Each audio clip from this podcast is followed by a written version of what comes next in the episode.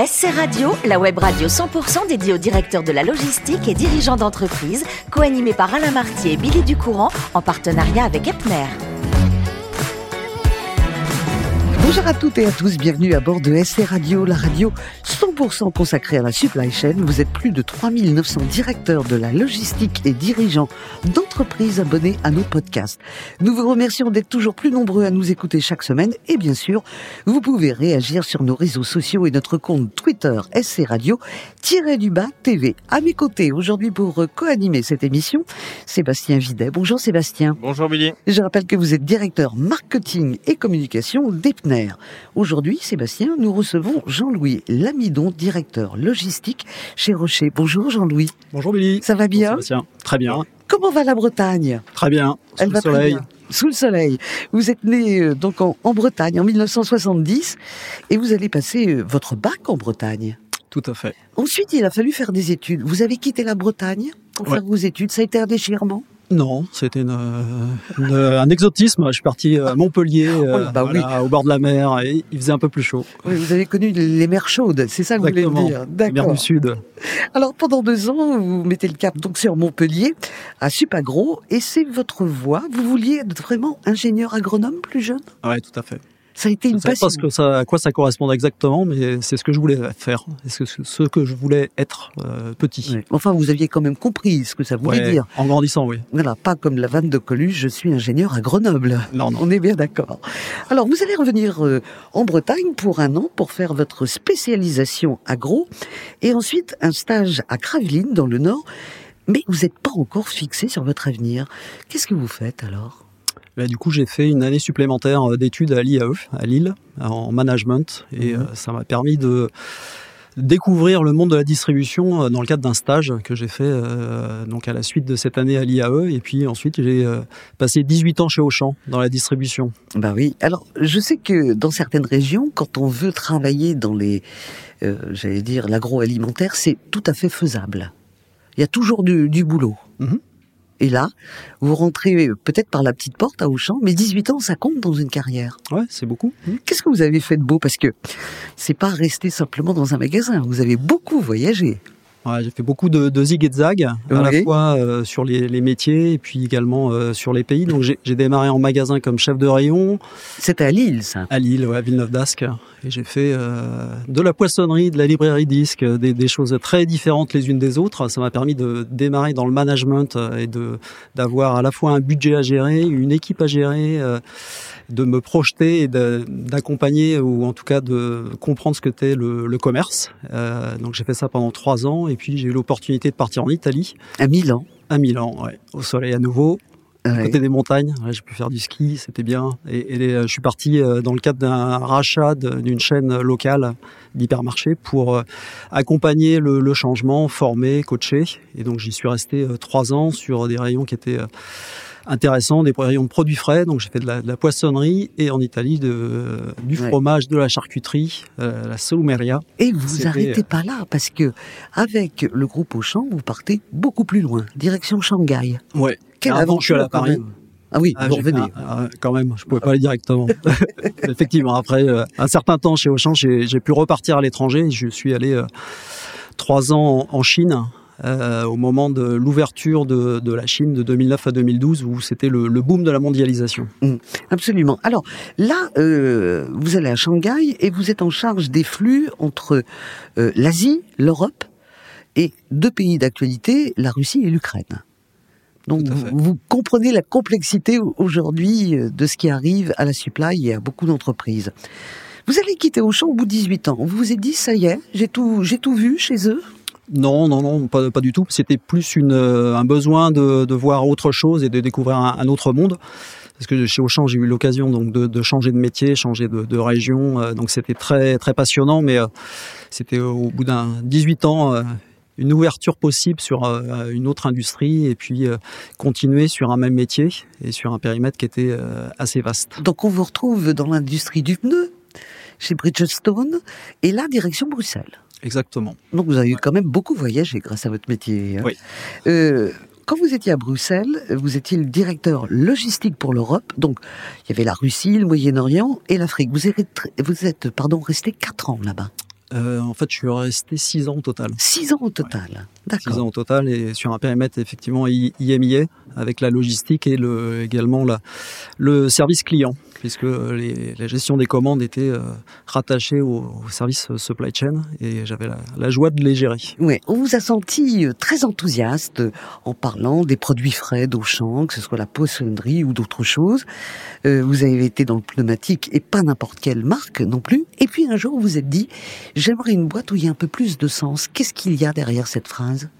En fait, c'est euh, avec la maturité sans doute que euh, ces questions-là sont, arrivées, avec euh, également le, la nécessité dans un rôle plus senior de, manager ou de cadre dirigeant de donner du sens à ce qu'on fait tous les jours et euh, d'essayer de participer, euh, si c'est pas au sauvetage, mais en tout cas à la préservation de, la planète à travers de son métier. Et donc le rejoindre le groupe Rocher, c'était une opportunité à la fois euh, professionnelle pour euh, continuer à développer mes compétences sur le, le, domaine logistique et puis également allier tout l'aspect RSE de mon de mon métier sur un groupe qui est ancré à la fois dans la cosmétique végétale mmh. en Bretagne et pour lequel les, les valeurs euh, de protection de l'environnement sont très importantes. C'est une entreprise à mission qui vise à reconnecter les femmes et les hommes à la nature. Et donc euh, toute cette euh, mission, on, le, on la vit au jour le jour, on l'incarne et on doit la, la déployer avec nos équipes. Est-ce que vous avez trouvé votre Graal? Presque. Une certaine partie. On est à proximité de Brocéliande, donc bien joué, bien joué, Sébastien. Oui, on a tous Yves Rocher dans la tête. Cette marque, elle est emblématique, une marque française euh, historique, on va dire. Le groupe Rocher euh, a grossi. C'est la marque Yves Rocher fait partie du groupe Rocher. Euh, ça grossit de manière organique, ça grossit aussi par croissance externe, avec beaucoup d'acquisitions en France et à l'étranger. D'un point de vue supply, quels sont les impacts? Comment vous gérez Qu'est-ce que ça a comme implication que de, de, de, voir ce groupe grossir? euh, aujourd'hui, euh, la croissance, effectivement, c'est faite par euh, à la fois la croissance organique du groupe, euh, la marque Yves Rocher, et puis des acquisitions euh, externes, où jusqu'à présent on avait une certaine forme de, de silo dans les organisations de, de back-office et de front-office. Et on est aujourd'hui dans un mouvement de rationalisation de la partie back-office, dont la logistique, avec la volonté de réduire le nombre d'entrepôts qui servent les, les, marques, qui servent les pays.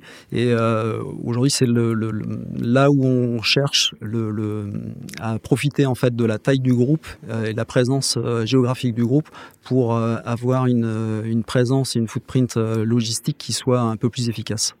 Comment vous faites vos, choix pour justement massifier, densifier, choisir vos points de chute? Comment, comme quel process vous mettez en place afin de, bah, choisir les schémas qui sont les plus vertueux? Mmh.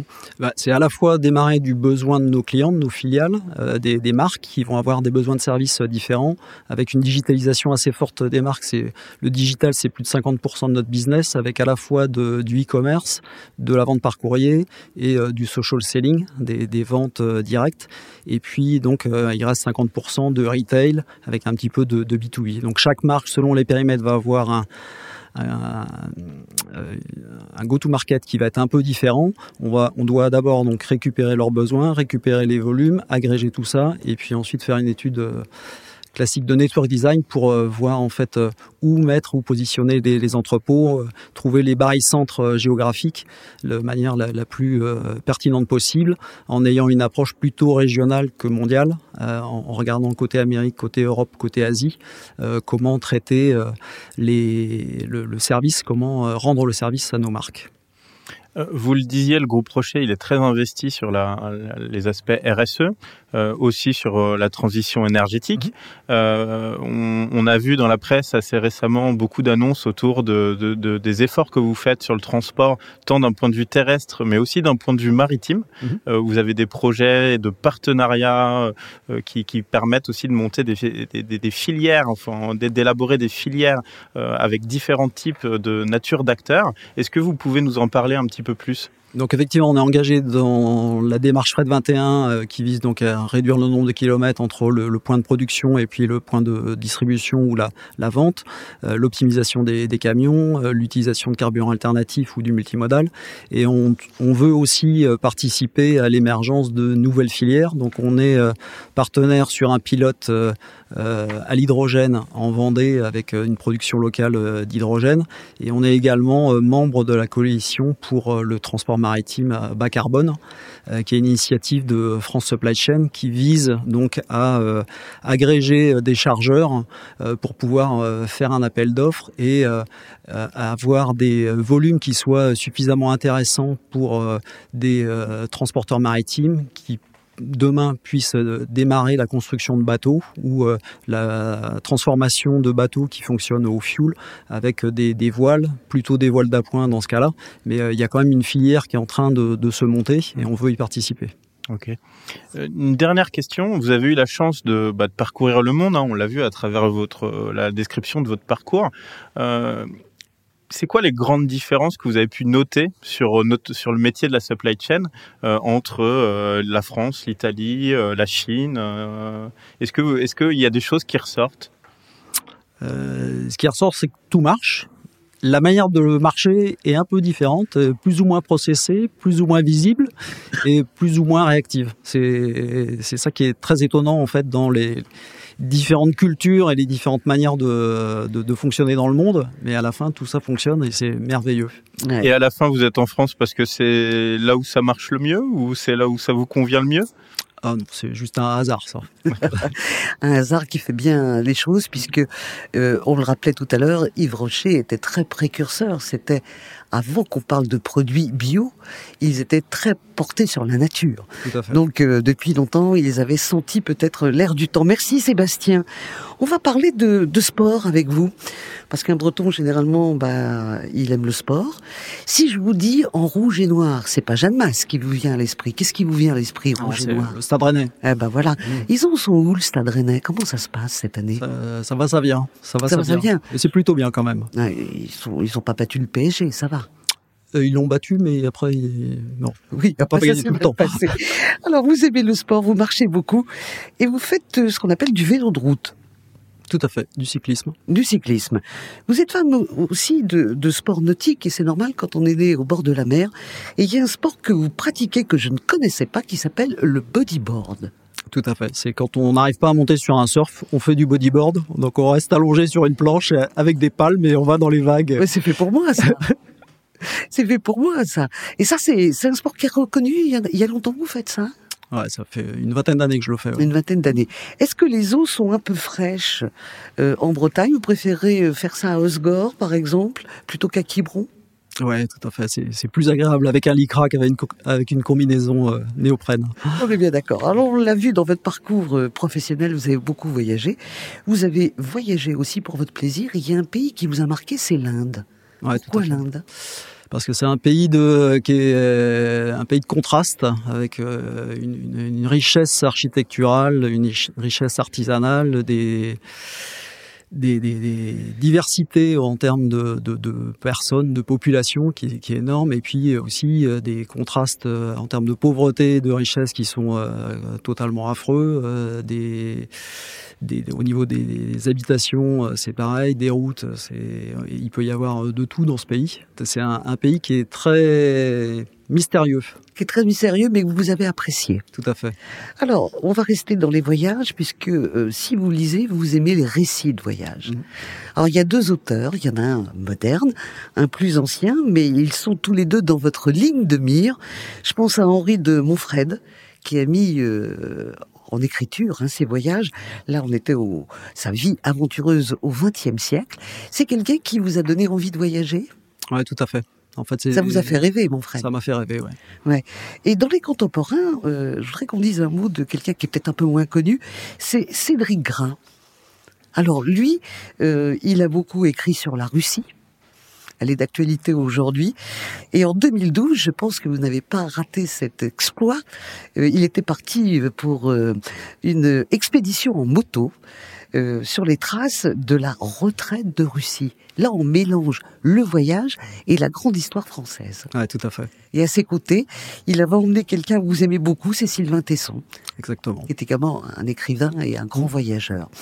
Le voyage, ça a toujours été dans votre tête? C'est important, c'est l'évasion? Oui, tout à fait. C'est à la fois le, voyage physique et puis le, voyage par les livres, avec euh, notamment donc dans les, récits de voyage, euh, la, notion de rencontre, euh, découverte, surprise. Vous auriez pu être un aventurier? Moi, je ne sais pas. J'ai voyagé en tout cas. Voilà, vous avez voyagé. Merci beaucoup, Jean-Louis, pour euh, cette émission. Merci, Sébastien, pour votre participation. Fin de ce numéro de SC Radio. Retrouvez toute notre actualité sur nos comptes Twitter et LinkedIn. On se donne rendez-vous mercredi prochain, 14h précise, pour accueillir un nouvel invité. L'invité de la semaine de SC Radio, une production b2b radio.tv en partenariat avec Epner.